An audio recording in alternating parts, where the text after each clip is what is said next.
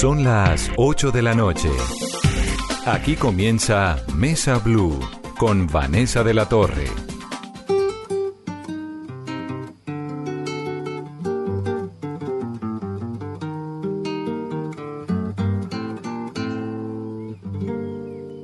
¿Qué tal su café?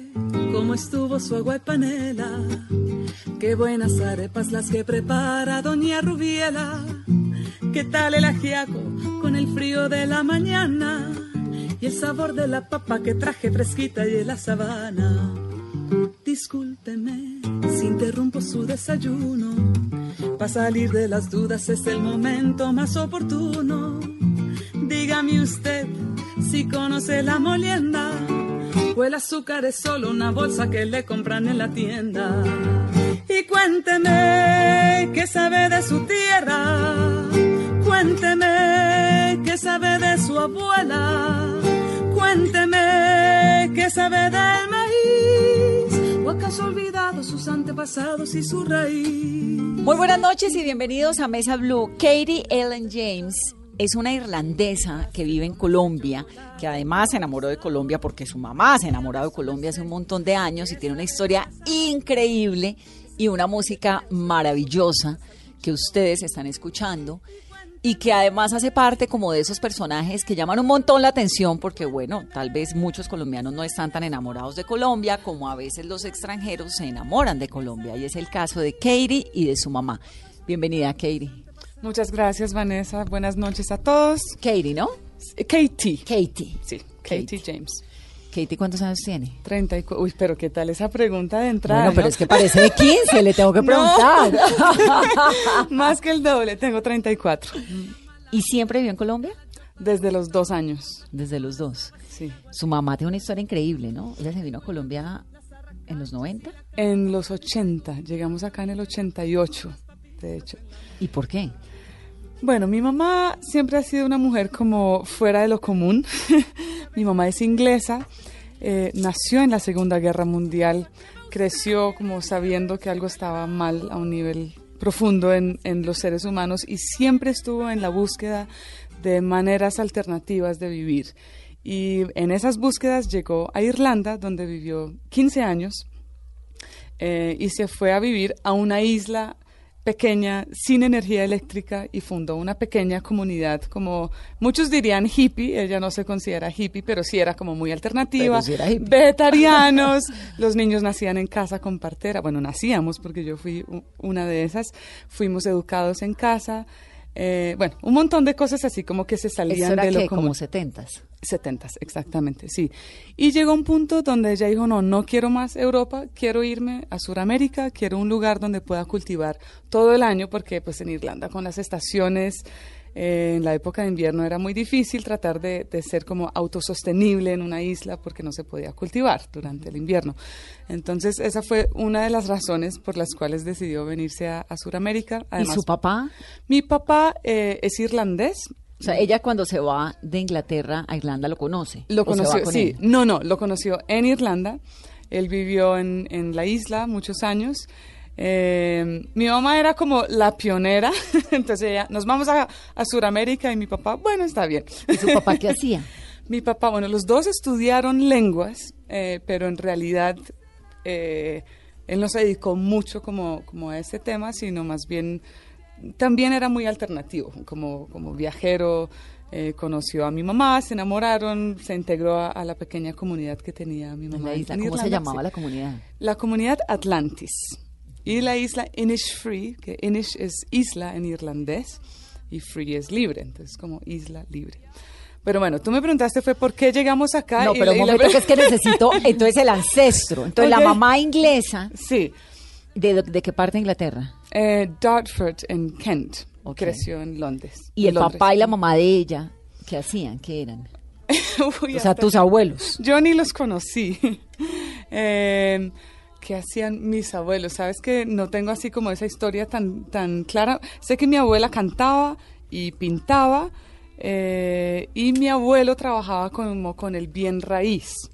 Él, sí, como vendiendo casas y comprando casas y ese era su, su negocio. Y tengo, y mis bisabuelos son franceses y escoceses, eso es toda una, Toda una mezcla, grande. Sí. ¿Y hermanos? ¿Tu mamá tenía hermanos? Mi mamá tenía una hermana. Y ella sí se quedó en Inglaterra. ¿o Sí, ella durante un tiempo estuvo integrada a la comunidad, vivió en la isla, pero realmente ella siempre fue de un pensamiento un poco más convencional. Entonces, eh, finalmente, pues cuando mi mamá se vino a Colombia, ella decidió que no quería seguir sus pasos. Entonces, tu mamá se viene a Colombia con el papá. ¿Y por qué a Colombia y no a Argentina? ¿O por qué no a Perú a Ecuador? ¿Por qué Colombia? Ok, bueno, realmente no era un plan. O sea, como llegar a Colombia específicamente no era, no era una decisión. Mi mamá dijo, Suramérica, le llamaba la atención Bolivia particularmente, pero nunca llegamos a Bolivia. Pasamos por las Islas Canarias de España, pasamos por Cabo Verde, llegamos a Venezuela, a Isla Margarita, y luego estuvimos un par de meses en Venezuela, y luego pasamos a Colombia con la intención de seguir bajando. Y mi mamá dice que desde que cruzó la frontera quedó encantada. ¿Y eran papá y mamá? Y tres niñas de Tres. dos, cuatro y seis años. Estábamos pequeñitas. En ese momento mis papás se separaron. Eh, mi ¿En papá se quedó en, no, en Venezuela. En Venezuela se separaron, él se casó de nuevo, bueno, eso ya es otra ¿Se historia. quedó pero- allá? Se quedó allá. ¿Y vive allá? Eh, no, ya falleció. Falleció. Sí. Pero hizo su vida en Venezuela. Hizo su vida allá. Ujú. Y la mamá se vino contigo y tus dos hermanas. Sí, y después empezaron a llegar muchas de las personas que estaban en la comunidad en, en Irlanda, en esta isla, pues dijeron, no, tenemos que conocer Colombia y empezaron a llegar y la comunidad fue creciendo acá en Colombia, en el Tolima Y ese es como el nacimiento de la, de la sociedad irlandesa que hay en Colombia. ¿Un poco? Sí, Como una pues, comunidad irlandesa que no es tan grande No, tampoco. no es, no es tan grande, pero bueno, en- o sea, nuestra comunidad era, era muy pequeña, era de irlandeses, ingleses y algunos colombianos que después se integraron. Vivíamos en una finca en, en el Tolima, también en una zona bien remota, sin energía eléctrica y continuamos como con esa misma filosofía de vida de, de ser eh, autosostenibles. Esto es de- Icononso, ¿no? ¿A dónde llega? Sí, municipio de Icononso, pero eh, de Icononso uno tomaba una chiva y se iba a una hora por una carretera despavimentada hasta un pueblito que se llama Pueblo Nuevo. Y de ahí caminábamos media hora y ahí sí se llegaba a la finca. de hecho, faltaba era coger lancha. Y entonces era la mamá, las tres hijas y un par de ingleses que se pegaron y otros irlandeses que se vinieron de la Sí. isla. ¿Y cuántos eran en esa comunidad? El número eh, oscilaba entre 15 y 30 aproximadamente. Todo el tiempo la gente llegaba, la gente se iba. ¿Y cómo llegaron a ese lugar pues tan remoto? Porque no Sí. se quedaron, no sé, en Chía. En la calera. Sí, ¿no? en la calera. Sí. Bueno, eh, mi mamá siempre tuvo como la idea clara de vivir lejos de las grandes ciudades. Y mm, no sé, creo que le gustaba como lo extremo. Le gustaba que no hubiese energía eléctrica, le gustaba que, que los niños creciéramos sin televisor, em, como estar mucho más conectados con la naturaleza. Y cuando uno está en esas condiciones un poco más extremas, entonces eso lo obliga a uno a desarrollarse Más de otras maneras. y Sí, Y Sí, unas sí, sí. conexiones distintas con el entorno. Sí, entonces, de hecho, nosotros llegamos eh, a Bogotá en el 88 y conocimos a una señora así casualmente que era del Tolima y pues nos empezó a hablar maravillas, no, tienen que conocer el Tolima, es hermoso, bla, bla, bla. Y mi mamá dijo, bueno, o sea, ella iba muy como con el, el fluir de la vida y llegamos al, al Tolima y estaban vendiendo una finca que era realmente un paraíso. O sea, mis primeros recuer- recuerdos de la vida empiezan En esa lugar. finca, que era así, montañas y bosques, y tenía varios ríos, tenía cascadas, tenía eh, como pozos donde podíamos nadar, tenía, pot- o sea, todo, todo Sí. lo que... No, no, cuevas, es que esa zona es sí, impresionante, pero sí, también sí. es una zona súper complicada de orden público. Exactamente, sí. Y eso sí terminó afectándonos. 11 años después fuimos desplazados. Dos veces fueron desplazados por la violencia, ¿no? Por la guerrilla. sí, fuimos desplazados dos veces. ¿Qué ocurrió Entonces, ahí? Entonces llegaron, se instalaron y Ok, bueno, nos instalamos y realmente todos los primeros años fueron muy tranquilos y, y pues muy bellos, como de, de, integrarnos con los campesinos, de intercambiar conocimientos, aprender sobre los cultivos típicamente colombianos, que obviamente mi mamá y pues la familia no, no tenía conocimiento eh, de esos cultivos en Irlanda, aprendimos sobre la yuca, la racacha, bueno, todas estas cosas muy de acá. Eh, y ¿Vivían en, de lo que cultivaban? Sí, sí, sí sí, sí. Y bueno, hubo un, un, miembro de la comunidad que se llama Ned, que se fue a vivir un tiempo al, al Huila y después al Caquetá porque se había casado con una colombiana y resultó comprando una tierra aún más remota que daba entre Neiva y San Vicente del Caguán, a tres horas caminando de, la primera carretera despavimentada. Y él estuvo allá como tres años y, luego volvió a la comunidad en, el Tolima e invitó a mi mamá. Entonces mi mamá fue al Caquetá y quedó fascinada también porque era más extremo, más remoto, más en la selva. Y entonces durante varios años tuvimos paralelamente esas dos fincas. Entonces, pues las personas se paseaban como entre una y la otra, unos meses allá, unos meses acá. Y eh, en el, no recuerdo exactamente el año, creo que fue 98, eh, que hubo lo de la zona de extensión, Pastrana, claro. que, eh, que, que, hubo esa, las conversaciones. Que además era el Caguán. Exactamente. Entonces nuestra finca quedaba dentro de lo que declararon la zona de, de, de despeje o de extensión.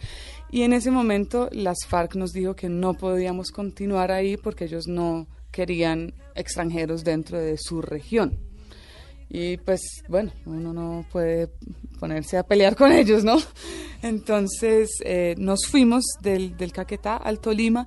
Ese desplazamiento no fue tan traumático realmente porque, porque teníamos la finca del Tolima y, y realmente pues habíamos pasado muchos más años en el Tolima, estaba más desarrollada como todo, pues sí, todo el, todo el proyecto de finca. Hicimos como unos tres viajes en Chiva, donde nos llevamos nuestras cosas, algunos animales y algunas plantas, y ya, o sea, nos instalamos nuevamente en el Tolima. Pero un año después nos desplazaron del Tolima también, y eso sí fue duro. ¿Por qué y quiénes? Las FARC, nuevamente, la zona roja también. Eh, ¿Por qué? La razón que nos dieron, que digamos uno puede entenderla de cierta manera, es que ellos decían que nosotros pues al ser comunidad recibíamos visitas de, de gente de, cualquier parte y sin ninguna notificación previa, ¿no? En esa época pues uno no tenía celular, no tenía correo electrónico, la gente se enteraba de nuestra existencia y le parecía interesante y llegaban a visitarnos.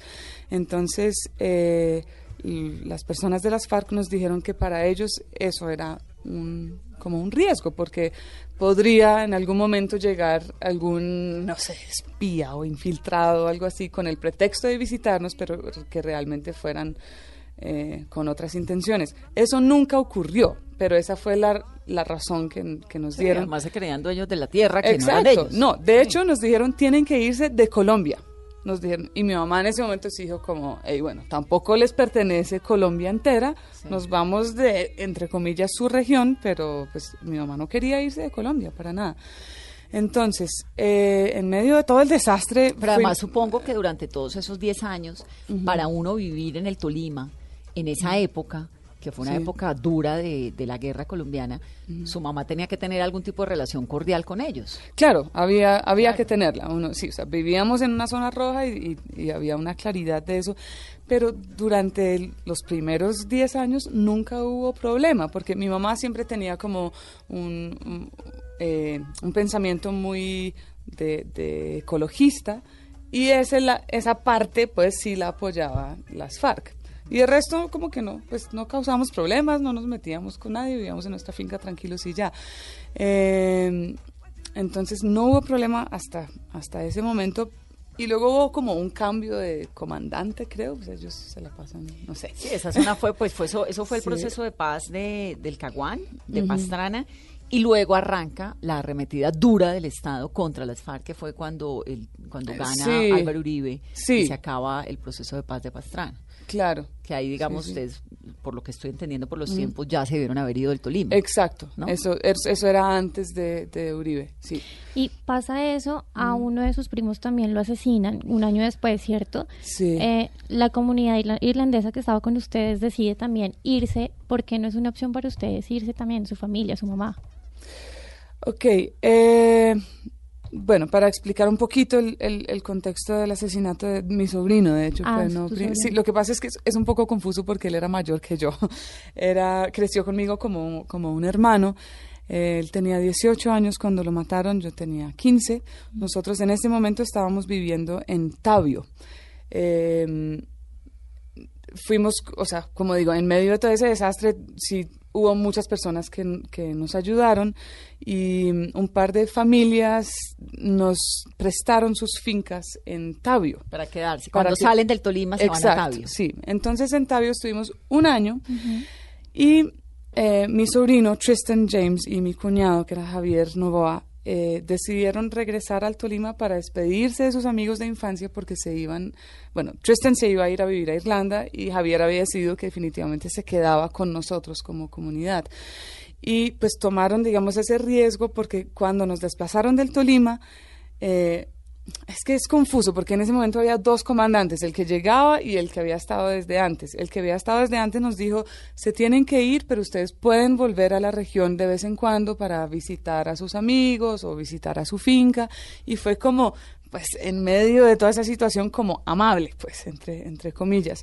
Entonces, por eso eh, mi sobrino tomó Regresa. ese fatal riesgo, sí, de regresar y llegaron a, bueno, un pueblo que se llama Olla Grande y la noche que llegaron los mataron. No, puede Sí. Y los mataron otros, o sea, ellos, los dos tenían 18 años, los mataron otros otros chicos de, de 18, De la- 20 claro. años, sí. Sí, que O es sea, la guerra colombiana. Sí, que es como un sinsentido absoluto.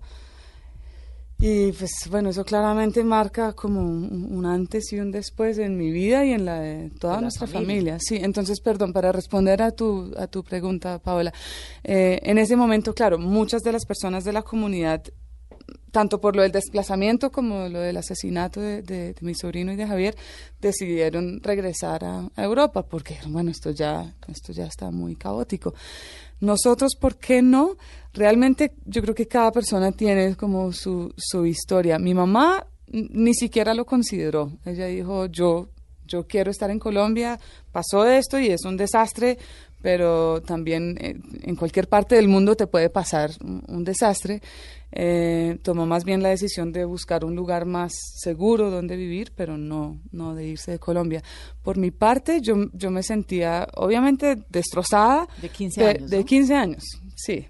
Que hasta, hasta ese momento como que mi vida había sido toda una fantasía, ¿no? Mm. Creciendo en una finca donde todo era casi perfecto. Eh, yo me sentía como más ligada a Colombia. Como, eh, la manera en que nosotros lidiamos con el duelo fue involucrarnos con otras víctimas del conflicto aquí. Eh, personalmente también con, con la música, componer mucho y, y cantar mucho sobre esos temas. Eh, y, y sentía que irme de Colombia era como abandonarlos. Entonces, por eso decidí quedarme. Claro, había llegado más a los dos años. Sí, exactamente. 13 Este es mi hogar. Colombia. Sí. Voy al río para ahogar mi llanto y en la cigüeña recordar mi canto que un día en el asfalto se extravió y perdió su encanto. Ya siento el musgo que refresca cada paso. ¿Tu mamá es colombiana? ¿O No. nunca se nacionalizó? Ah, ya, no, nunca se nacionalizó, no. Siempre ha sido... ¿Y tú?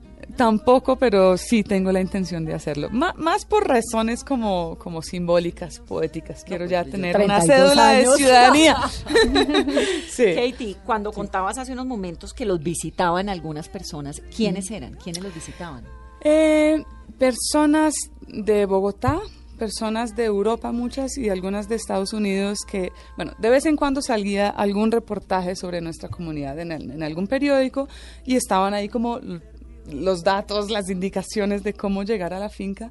Entonces, la gente llegaba como por la curiosidad de conocer una comunidad que tuviera un estilo de vida tan, tan particular y alternativo.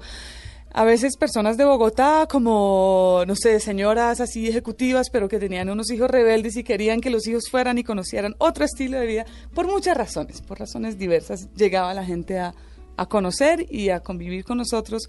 A veces llegaban con la intención de quedarse tres días y terminaban viviendo años con nosotros. Sí. O a veces decían, no, me voy a vivir toda mi vida en esta comunidad y llegaban y como, uy, esto no es tan sencillo, mejor me voy. ¿Cómo, era, de todo. ¿Cómo era la vida en esa comunidad? Es decir, ¿había una casa? había ya ¿Finalmente hubo energía y estas cosas o nunca? En el Tolima nunca hubo energía eléctrica, no. Eh, bueno, ¿cómo era la vida? Todos trabajábamos, incluyendo los niños. Y bueno, eso, eso es discutible, muchos pueden decir que es explotación infantil, pero yo personalmente nunca lo sentí así porque era como una manera de, aprender y estar totalmente conectados con la naturaleza y los trabajos eran de ir a cosechar café, ir a cosechar mora, ir a ordeñar las, eh, las, las, vacas, a eh, cultivar en la huerta. Trabajamos en la mañana, luego almorzábamos y luego la tarde era libre. Entonces íbamos al río, íbamos a montar a caballo, eh, aprendíamos música, teatro, fuimos educados en casa, entonces teníamos como... ¿Escuela no? Eh, sí, no, escuela no. ¿Quién les enseñaba? Y Katie aprendió a leer a los nueve años, ¿no? Sí, pues creo que desde, desde más chiquita había aprendido algunas cosas, pero cuando ya sentí que realmente aprendí bien fue a los nueve años y, y estaba como muy preparada. Yo, mamá, quiero leer estos libros. Y ella, ok, bueno, vamos. Y fue como un proceso tan rápido que ni siquiera lo recuerdo bien. ¿Y quién te enseñó a leer y escribir? Pues en español me enseñó Magdalena, que era una señora colombiana de Icononso que llegó a vivir con nosotros varios años. Recuerdo como puntualmente unas clases con ella y en inglés sí fue mi mamá. Mi mamá con todo el tema de, de las lenguas y la gramática y todo eso siempre ha sido como pues súper pila y, y, súper estricta también con nosotros. Matemáticas, con Matemáticas, pues a mí personalmente siempre me gustaron, entonces yo me acuerdo así como solita a los seis años estudiándome las tablas de multiplicar porque se me daba la gana. Eh, no porque nos obligaran. Eh, creo que lo que fue interesante es que en esa comunidad la gran mayoría de los adultos que estaban tenían por lo menos un pregrado, pero muchos tenían ya maestrías. Entonces eran personas muy educadas, con mucho conocimiento y prácticamente cualquier duda que uno tuviese, uno podía consultarla con alguno de ellos. Entonces Finn era un, músico, pero era físico también, mi mamá, todo el tema de, las lenguas. Eh, de pronto temas que no vimos fue como química y física. Bueno, menos mal. ¡Qué dicha! Sí, le parece la infancia perdida. Y pues biología, o sea, imagínate, uno está viviendo en el monte. En la mitad del laboratorio. Exacto. Y entonces se van a Tabio, vuelven y organizan y siguen allá ustedes. No, en Tabio estuvimos como un año larguito. Eh, y después conocimos a una señora que trabajaba con los parques nacionales de Colombia y estaba trabajando en Puracé, que es el parque que queda entre Cauca. y una parte del Huila, creo. Y em, pues igual lo de Tabio era temporal, ¿no? Eran, eran fincas prestadas, entonces sabíamos que en algún momento teníamos que buscar nuestra propia tierrita. Y mm, eh, esta señora nos invitó, no recuerdo su nombre en este momento. ¿Al Puracé? Al Puracé. Al Puracé, sí. Entonces mi mamá fue, mi mamá siempre era como la, la pionera, la primera que iba y revisaba a ver si, si todo estaba bien. Su mamá debe ser un personaje increíble. Totalmente. ¿No? sí. Pues es una película. como a destiempo, porque digamos esta historia, si uno la oye, no, que una inglesa que se fue a Irlanda, que no sé qué, en los años 50, 60, 70. Pero a estas alturas es como, ¿no? Sí, sí. Al Huila llegamos ya en el 2000. En el 2000, sí, en el 2000. Entonces, en este momento tenemos aún una finca en el Huila. Las cosas están tranquilas al parecer. Eh, mi mamá vive allá, ya no, ya no está como la comunidad, pero está mi mamá, mi hermana la mayor, yo voy cada vez que puedo y, y siguen viniendo algunos amigos de visita, personas que hacían parte de la comunidad que van y vienen ahora. Como que ya tienen sus vidas aparte, pero no se desligan del todo. Pero vienen a visitar. Sí. Bueno, y en todo esto, pues la música fue siempre como un telón de fondo, ¿no? Porque sí. Me contabas en unos momentos, nos contabas que en las tardes tocaban, que hacían arte, teatro. ¿Que tu mamá era música, tal vez? Sí, ella no, no es como músico profesional, pero ella sí estudió violín cuando era niña y ella fue mi primera maestra. Entonces, cuando yo tenía nueve años, ella empezó a darme clases de, violín y a, leer la partitura. Ese fue como mi inicio. Eh, el eh, Finn, que fue como mi padrastro, me enseñó los primeros acordes en guitarra. A los 13 años yo empecé a componer y para mí fue siempre como muy claro que eso era lo que yo quería hacer en la vida. Aparte de- de el tema de la finca y los cultivos que me encanta, como profesión yo quería la música. ¿Qué compone uno a los 13 años? Bueno, ¿Qué, qué letras compone? eh, la canción, no me la van a pedir, por favor. No, la ponemos ya mismo. No, no existe, pero la canción, eh, de hecho, hablaba de como la belleza que me rodeaba y el miedo que yo sentía de que eso fuera destruido, porque pues yo sí era consciente de que no todo el mundo era tan verde y tan, tan bonito como, como era la finca. ¿Y era en español o en Sí. inglés o en irlandés? Eh, En español. En Sí. español. Después empecé a componer también en inglés. Irlandés sí, desafortunadamente no hablo. ¿No hablas irlandés? No. ¿En, qué, ¿En qué idioma se comunican con la mamá en la casa? Inglés. Inglés Sí, es el. sí el yo tengo como un chip. Yo la veo y pienso en inglés Claro. inmediatamente. Sí. Claro. Mm. Y Se fue usted después a estudiar a Popayán guitarra. ¿Por qué a Popayán? Bueno, porque teníamos la finca en el Huila y en ese momento ya mis hermanas y yo estábamos en la adolescencia y queríamos como conocer más eh, este otro mundo de afuera. y entonces las dos ciudades más cercanas a la finca eran eh, Popayán y Neiva. Y pues Neiva es muy caliente, a nosotros no nos va muy bien con el calor. Y Popayán es una ciudad muy cultural. Eh, entonces nos, nos fuimos a, a Popayán y estuvimos cinco años Viviendo. Ah, en viviendo. viviendo Popayán. en Popayán. Sí. ¿Quiénes? Y- Las hermanas. Sí. Las tres. Sí, y otra niña, Laura, que creció como hermana de nosotras, que es sí, hija de dos irlandeses miembros de la comunidad. Entonces ella estuvo cinco años en Popayán también, ahora vive en Inglaterra, pero es cantante también, hicimos mucha música juntas. En Popayán. En ¿Y Popayán. qué hacían? En Popayán, bueno, eh, no, pues esa fue una época así como maravillosa. de- Además que solo niñas, Sí, adolescentes. O sea, yo ahora digo, "Ush, qué juiciosas, porque uno, o sea, teníamos una casa, es que en medio de todo el desastre tuvimos como mucha suerte también. Mi mamá tenía una casa en Irlanda que habíamos estado tratando de vender durante 10 años y justo en la época del desplazamiento se vendió. Entonces, pues nuestra historia no fue tan trágica como, como lo es para otras personas que realmente quedan sin nada. Entonces nosotros tuvimos como esa suerte de poder comprar esa finquita y poder comprar una casa en Popayán. Entonces teníamos la casa, estudiábamos música, yo estudiaba guitarra en el conservatorio. eh, por esa época estábamos componiendo muchas canciones. Mi hermana Luisa también eh, componía, sigue componiendo de hecho. Entonces decidimos grabar nuestro primer álbum. Eh, en ese álbum pues hay, hay varias canciones que están dedicadas a, a- a mi sobrino y a, bueno, como, como al país. Estábamos como en un punto de un poco después del duelo, ya más de, de esperanza y de continuar y de, de aprender a, a seguir viviendo, pues entendiendo que el dolor queda ahí, pero que igual uno tiene que permitirse ser feliz. Ahí nace la canción de Mi forma de hacer la paz, ¿no? Porque es un Exacto. proceso también de duelo para usted. Sí, sí, sí, sí. Como, pues uno, uno se pregunta muchas cosas cuando, cuando pasan pues, situaciones tan extremas. Uno, uno se cuestiona sobre la vida, sobre la humanidad, sobre la viol- violencia, sobre qué es la paz y cómo llegar a la paz. Y esa es como una postura muy personal de que, pues sé que suena un poco cliché, pero es como la paz sí tiene que empezar desde uno mismo, desde encontrar la felicidad sin pasar por encima del otro. Entonces, esas eran mis reflexiones a los 16 años. Y ahora, después de comerciales, entonces nos va a contar cuáles son las reflexiones a los 34. Volvemos en breve. Esto es Mesa. Descubrí una forma de hacer la paz y no es más que encontrar mi felicidad. Porque si cada quien buscara la forma de ser feliz sin hacerle daño a nadie, este mundo no estaría como está. Hoy encontré mi felicidad llena de lástima, no hubo necesidad. Y esta es mi forma de hacer la paz. Here we go.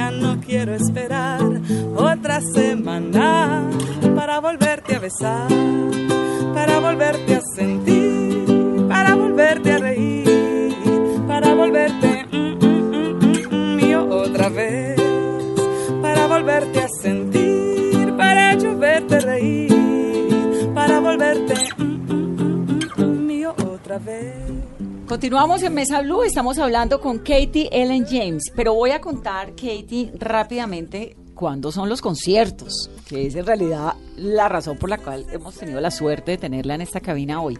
Armenia, el 4 de diciembre en Casa Museo del Quindío.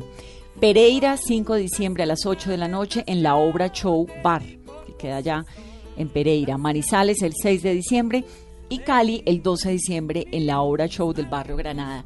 Ese es un lugar chéverísimo. Si tú lo conoces. Sí, Yo no lo conozco aún. No, te va a encantar porque es chéverísimo y el ambiente de Granada es divino y la gente en Cali es amorosísima. Bueno, de esa parte sí me encargo yo. Hay un par de preguntas que me están quedando. ¿Qué pasó con las fincas? ¿Qué pasó con la finca del Tolima? ¿Qué pasó con la de San Vicente del Caguán? Bueno, la... Después del desplazamiento. Sí. Los desplazamientos. Los desplazamientos. Ok, la finca de, que quedaba en el Caquetá, eh, la parte que era bosque se donó al Parque Nacional Los Picachos. Y la otra parte, bueno, el señor que había comprado la finca inicialmente se había casado con una colombiana, entonces finalmente creo que ella se quedó con esas tierras. Eh, en el Tolima, debo decir que pues mi familia fue un poco ingenua al principio y compraron muchas tierras sin tener escrituras como totalmente Sí, en orden. Eso pasa un montón en el Sí, campo, que la sí. gente compra y nunca tiene títulos. Exacto. Entonces solo quedamos con el título como de una parte de la tierra. Eso todavía está, pero bueno, la, la situación allá aún, de orden público aún no está como suficientemente tranquila para volver. Nunca volví. ¿A No, ninguna de las dos? No. Ni al Caquetá, ni, a, ni al Tolima. Ni al Tolima, no. Volví ahí con Nonso Tolima en algún momento para la finca y es algo que tengo que hacer, que sé que será como parte de un proceso terapéutico que va a ser como doloroso estar allá por, por los recuerdos hermosos y tristes que, que me trae, pero sí es algo que quiero hacer. Esa zona es divina. Sí, es el que verde es, es un mar verde. sí. Es un mar verde, montaña tras sí. montaña, pues sí, porque es que es el corazón de las cordilleras colombianas. Además que tengo los recuerdos así, con una claridad como de las rocas del río, el- los árboles, o sea, todo está así como, es, de los recuerdos más claros que tengo, son las imágenes de la finca del Tolima. ¿Y qué pasó con tu vida, digamos, después de Popayán, después de la música, cuando comenzaste a hacer todo esto? ¿Por qué decidiste eh, como hacer parte de la civilización y no seguir la ruta de la mamá? Porque la mamá hoy en día sigue, Ella ¿no? Ella sigue sigue en su comunidad, ¿o no? Sí, ella sigue allá en, ¿Ella en- sigue en la finca. En la finca en el Huila. Cultivando, ¿no? Sí, cultivando. Tiene 77 años y todavía sale a la huerta todos los días a ¿Y qué cultivar. cultiva? De todo, lo que se dé. sí, zanahoria, lechuga, remolacha, arracachas, yucas, tenemos caña. Nunca compramos azúcar, de hecho, tenemos caña, tenemos mm, la- el trapiche, eh, tenemos caballos, tenemos cuyes y conejos para el abono, cabras. Ay, no, Eh, increíble. Sí, sí, sí, sí, es súper lindo. es Claro. lindo. Y ella hizo su vida, se casó, se volvió a enamorar. eh, ella tuvo un, un par de, de parejas eh, después de mi papá y luego con mi papá hay una historia bien particular y es que después de 22 años de estar separados, él en Venezuela y ella acá, mi papá volvió y se reconciliaron. ¡No! Sí. y estuvieron juntos tres años y después tristemente le descubrimos cáncer. A tu papá. A mi papá. Ah, se vino a morir al lado de ella. Sí. Bueno, pero Sí, bonita bueno, la vida, Pero ¿no? por lo menos, sí, por lo menos, eh, pues compartieron esos últimos tres años juntos y nosotras las hijas pudimos como acercarnos a él un poco porque en mi caso ellos se separaron cuando yo tenía dos años. ¿Y nunca lo yo volviste a ver? Dos veces que yo fui a Venezuela, porque él no venía. Bueno, es- esa es otra historia. Hablemos de música.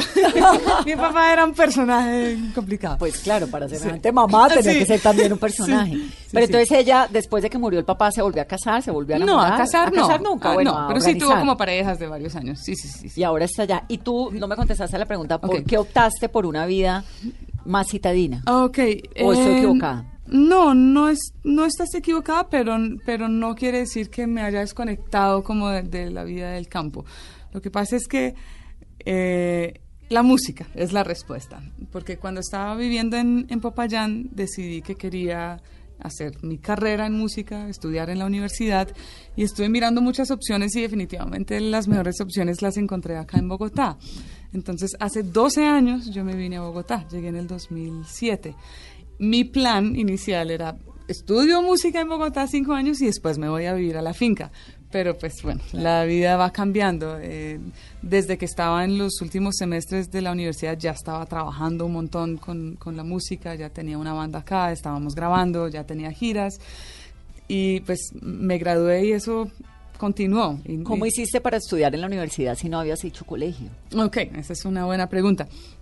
Eh, yo hice, validé, validé el bachillerato en Popayán, hice un curso muy acelerado donde perdí varios meses. kilos, sí, literalmente fueron seis meses muy intensivos. eh, eh, y luego presenté las pruebas ICFES y, ya, Y pues ya. Con, con el... Y con eso entraste a la universidad. Sí. ¿Y pues es? mo- modestia aparte, fui becada en la universidad por excelencia académica. No. Eso solo muestra que... Que lo del campo sirve. Pues sí. claro. Claro, en música, que es como mi zona de... Sí, si de- te da por estudiar física, pues tal De vez no. pronto no. sí, pero... Entonces, ¿Cómo es la vida, digamos, de pasar uno de, de esta infancia tan, tan, tan en- alrededor del verde a llegar a una ciudad como Bogotá? Uf, es, es fuerte, fuerte el contraste. Y yo creo que si hubiese llegado directamente desde la finca a Bogotá, me hubiese enloquecido. Popayán fue como la piedra de paso perfecta, porque Popayán es una ciudad pequeña, más tranquila, pues todo es como más cerca y si quieres salir al campo lo tienes ahí cerca. Y pues la finca me quedaba, bueno, atravesando el páramo unas cinco horas, pero era una dis- distancia que es pues muy lograble. Entonces, eh, llegar a Bogotá sí fue como shock cultural, shock no, más bien ambiental, diría yo, porque me afectaba, era como los pulmones, me daba gripa todo el tiempo, sentía mucho la contaminación, De la yugular cosa que de- ya no siento tanto, que solo significa que uno se va volviendo inmune, no creo que esté menos contaminada. Eh, Si uno se va volviendo, pues va unos- desarrollando como unas defensas. como unas defensas ¿Sabes qué pasó en estos días? Que fue un lugar mucho, mucho tiempo Mm. donde no había nada de contaminación y cuando volví la cara. Sí. la- impresionante. Dije, uy, qué fuerte. Es fuerte, Sí. sí. sí, pero como que somos bien adaptables realmente. Eso, eso no quiere decir que la contamin- contaminación esté bien, pero sí, uno de alguna manera se, se adapta. Eh, y pues Bogotá, sí, en medio de todo el caos, y yo critico muchas cosas, pero, pero también me ha traído, pues, mu- muchas cosas positivas, sobre todo a nivel musical y, y pues mis mejores amigos los he hecho acá. Y en tiene Bogotá. además Bogotá una onda musical muy fuerte, Sí, cultural, claro. riquísima. Aquí todo el tiempo están pasando mil cosas, o sea, uno nunca puede decir, no, es que no hay nada por hacer. Y en algún momento te sentiste como un bicho raro, como una persona rara, con, lo tuyo es el bambuco un poco, ¿no? O lo que Eh, se lo que se popularizó fue esta canción que es como una especie de bambuco. Sí, sí, sí, es, es un bambuco, pero yo no hago solo bambucos. Yo hago música con eh, una fuerte in- de- influencia latinoamericana, pero también tengo muchas influencias de blues y de jazz. Mm, entonces mi álbum anterior, por ejemplo, la mitad es en inglés, la mitad es, es- la mitad es en español y de hecho no hay ningún bambuco. Pero el, el bambuco que se volvió viral, que es tuitico bien empacado, eh, lo grabé, ¿en qué año estamos? Este año. El 10 Ya. 2019, lo grabaste el año pasado, tal vez. Sí, no, lo compuse el año pasado, lo grabé este año eh, en una de las visitas a, a mi madre en, en el Huila. De hecho, yo estaba viviendo en Escocia. Pa- para traer la historia a la actualidad, yo me había ido en mayo del 2018 a vivir a Europa, quería quedarme allá un, par de años y hacer una maestría. Ese era mi plan. había venido a visitar a mi mamá, que estaba de cumpleaños en abril, estuve en la finca, un amigo fue a visitarme y le canté la canción y me dijo, Katie, grabemos esa canción. Y yo, no, pero pues no tenemos acá cámara. Él me no importa, el celular. Y yo, yo quería hacer algo como más profesional. Me dijo, no, subámosla así a redes sociales, que la gente la vaya conociendo y después te haces tu super video. Y yo, bueno, pues listo, dale. Y fue un Y- hit. y, eh, sí, claro, y fue, o sea, lo loco para mí es que cuando yo menos lo estaba intentando, como intentando pues surgir o que la gente me conociera, etcétera, fue cuando, cuando más pasó. O sea, ese es un video que no, o sea, cero presupuesto, grabado con un celular, con un micrófono súper sencillo y lo subí a, a mi Facebook, no pauté nada y la gente solita se encargó de, de compartirla y compartirla hasta que se... divina. Sí, y pues yo sigo en un estado así como de, de sorpresa y, bueno, de agradecimiento también a, a cada una de esas personas que, que, so- que se conectó con la canción y que la compartió porque realmente me ha cambiado la vida. Y a, a raíz de eso me devolví a Colombia. Al tercer día, que el video ya iba como en, en más de un millón de visualizaciones y me llamaban para un montón de entrevistas y todo. Y yo dije, una maestría en jazz en Ámsterdam, creo que no, creo que la vida me está diciendo, hay que hacer bambucos y hay que volver a Colombia y volví y estoy feliz. feliz, feliz de haber vuelto. Y la maestría era en jazz en Ámsterdam. Sí, sí, sí, sí, eso era lo que iba a hacer. Y ahora entonces estás en Colombia haciendo conciertos, Exactamente. con música. Sí, y la respuesta ha sido hermosísima de la gente. Realmente, la primera semana yo lloraba todos los días, ahora no lloro todos los días, pero sí lloro con frecuencia como de ver cómo la gente ha recibido esta canción que es tan significativa para mí, porque es una canción que yo creo que resume mi vida en Colombia, el haber vivido la mitad de, mis años en el campo y la otra mitad en la ciudad. Y, y pues la compuse precisamente porque siento que hay una desconexión bastante fuerte entre, entre el campo y la ciudad. Entonces pensé que era algo importante para decir en una canción y creo que hay muchas personas que No, han estado pero- de acuerdo con esa importancia. Pero toca que Katie nos cante un poquito de esa canción. Me parece. ¿Sí? ¿Acá en- acá en vivo y en directo? Sí, la hemos Bueno. estado oyendo desde el comienzo del programa, pero yo sí la quiero ver, además la voy a grabar ya mismo. Bueno, entonces. ¿Qué tal su café? ¿Cómo estuvo su agua y panela? Qué buenas arepas las que prepara doña Rubiela. ¿Qué tal el ajiaco con el frío de la mañana? Y el sabor de la papa que traje fresquita y la sabana. Discúlpeme si interrumpo su desayuno. Para salir de las dudas es el momento más oportuno. Dígame usted si conoce la molienda o el azúcar es solo una bolsa que le compran en la tienda. Y cuénteme qué sabe de su tierra, cuénteme qué sabe de su abuela, cuénteme qué sabe del maíz o acaso olvidado sus antepasados y su raíz. Dibújeme el árbol del cacao mientras se toma ese chocolate con pan tostado. Dígame su merced que sabe del asadón. Ese es el que le trae a usted la sopita hasta el cucharón.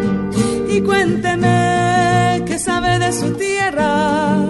Cuénteme qué sabe de su abuela. Cuénteme qué sabe del maíz. ¿O acaso ha olvidado sus antepasados y su raíz?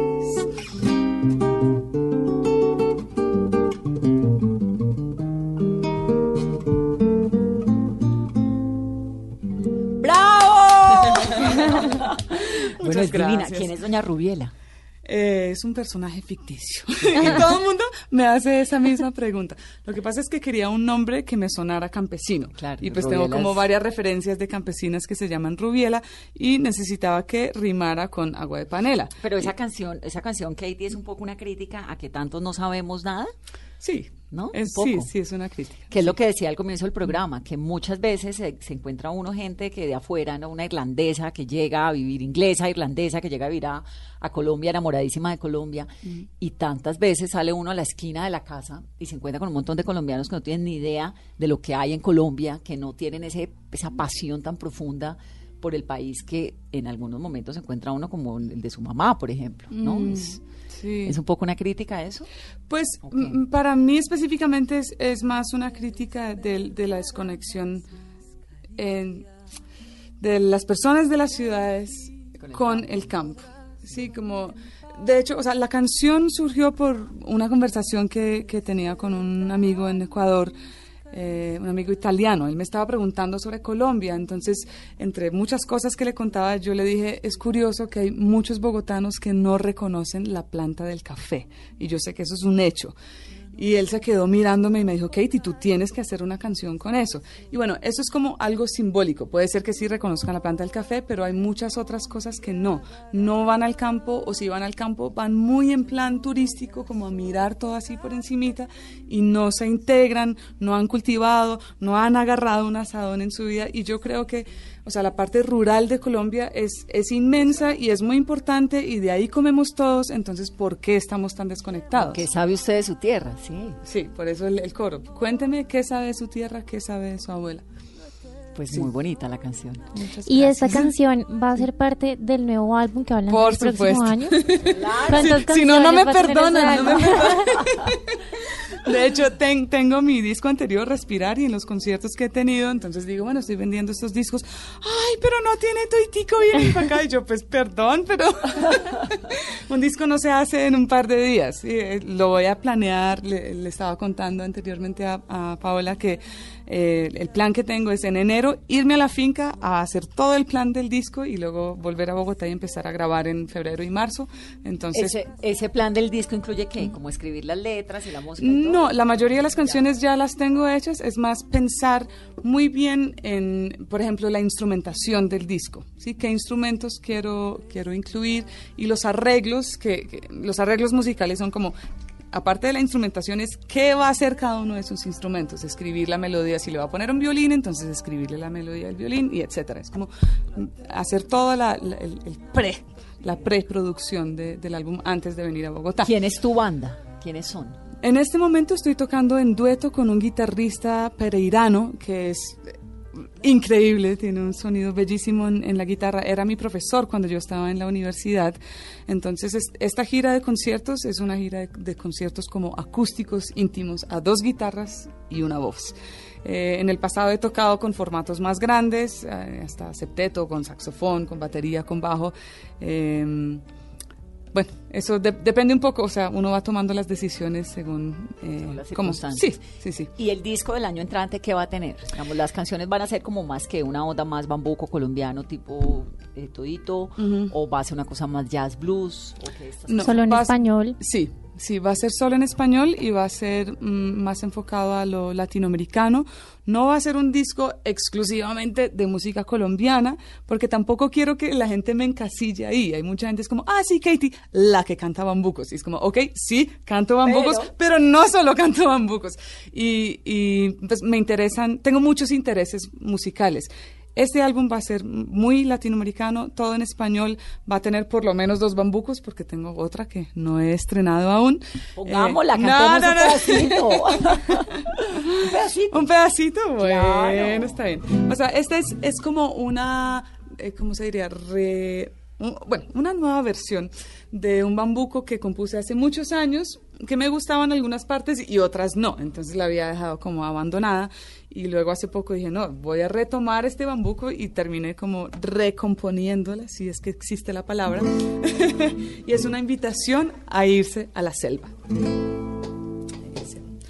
Ven, te invito, yo quiero llevarte lejos a la montaña más hermosa que hayas visto. En este bullicio yo ya no puedo amarte, mi alma aquí está enferma un día más, yo no resisto. Yo no te quiero abrazar sin poder escuchar tus latidos. Cantarte y dormirme en el arrullo de tu palpitar. No puedo darte más mi amor mientras mueren todos mis sentidos. Yo necesito el aroma del campo para poderte amar. Olor a tierra, a fogón de leña, fresca. Cada mañana quiero oír la brisa que acaricia la montaña. Quiero llevarte y perdernos en la selva. No, ¿qué tal esa belleza? Pero eso Divino. es un estreno así sin ensayarla No, mucho. por favor, además me siento súper honrada de este mega lanzamiento. Entonces, ese bambuco Esa también luz, va a estar. divino. Ay, muchas gracias. Divino. ¿Quién te gusta de los colombianos, de los músicos colombianos? ¿O qué oyes en la música eh, me gusta mucho la música del Pacífico, aunque no hago esa música, pero por ejemplo eh, el grupo Bahía, Candelario, Hugo Candelario. Herencia de Timbiquí también me gusta muchísimo. Y mm, bueno, hay muchos artistas que, que son como independientes o, o emergentes que de pronto no se escuchan a nivel masivo, pero que hacen carranga y que hacen bambuco. A mí siempre me gusta mucho el, el folclore. Yo no hago folclore tradicional, pero sí me, me alimento mucho de, del folclore. Ahora decías Mm. que hablabas de música latinoamericana. ¿A qué te refieres con música latinoamericana? ¿Una Eh, música andina o música...? por ejemplo, qué? un bolero. Un bolero. Sí, un bolero. Eh, ¿Qué más tengo yo? Como, un, como una milonga, por ejemplo. Sí, entonces Argentina. realmente sí. Pero pues si yo hago una milonga no me va a sonar a una milonga argentina, Claro. pero es como tomar un poquito de pronto algún elemento rítmico o melódico. Ni el son necesariamente te va a salir del bolero cubano. Exactamente, sí. Y, y no, no es mi intención. Yo no quiero hacer que suene exactamente cubano o que suene exactamente argentino, sino, pues, yo siempre compongo de una manera muy intuitiva. Escucho mucha música y siento que eso uno lo va como mm, procesando.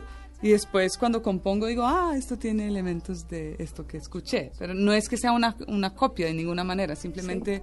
Una pues, inspiración. sí, sí, sí, sí. Pues Katie, la verdad genial, que dicha que hayas venido a esta cabina, que además nos dejes con esta onda musical tan deliciosa. Les recuerdo los conciertos, Armenia 4 de diciembre en la Casa Museo del Quindío, Pereira 5 de diciembre a las 8 de la noche en la obra Show Pereira, Manizales el 6 de diciembre en Cali el 12 de diciembre a las 8, a las 8 de la noche en la obra Show Bar del barrio Granada. Y el Instagram, recordémoslo, ¿sí? Ok, sí. Recordamos primero cómo se escribe mi nombre. Sí, porque hay mucha gente que tiene sí. la duda. Bueno, Katie se escribe K-A-T-I-E. Como I. Katie Holmes. ¿Sí? Ah, bueno, Pues sí, la sí, de- sí, sí, sí. sí, sí, sí. La de Tom Cruise. eh, como, sí, Katie. Con I latina, ¿no? Nada de Y, nada de H. K-A-T-I-E. Y mi apellido es James. Eh, en James. Sí, James, como James Rodríguez. Como Ja- James Katie. James. Entonces, en Instagram estoy como official Katie James. Si ponen Katie James, Se ya aparece les sale. Katie James, aparece. Katie es K-A-T-I-E de Katie y el apellido James James. Y ahí aparece el Instagram con toda la información, además de los conciertos, con la música de ella. Chéverísimo. En Facebook también Katie James, en YouTube pueden entrar y, en- y escuchar muchas de mis canciones. Y en redes sociales yo siempre les estoy anunciando dónde voy a tocar, pues subo videos, subo fotos y cuento historias. Y, a- y- y además a partir de hoy lo anunciamos aquí también, Katie. Eh, por de la casa. Muchas gracias, La sí. banda so- de la banda sonora de Mesa Blue. Muchas gracias. Pues gracias por venir, gracias por contarnos la historia. Pues a esa mamá hay que ir a visitarla, tiene que invitarnos allá. Por favor, vámonos en enero. no, gracias a ustedes por, por invitarme, de verdad. Aquí siempre bienvenida es Katie James y esto es Mesa Blue. Que tengan una muy feliz noche. Taking off my makeup for you. I'm slipping off my high heeled shoes. I'm letting all my hair hang loose. I know that it's my natural self you want to see. You say you don't care about my looks. You care about my mind and my books. You ask me to switch off my phone. Would you please switch off your mind for me? Mr. Clever, complicated words. Where do they take you? What are they worth? I love you more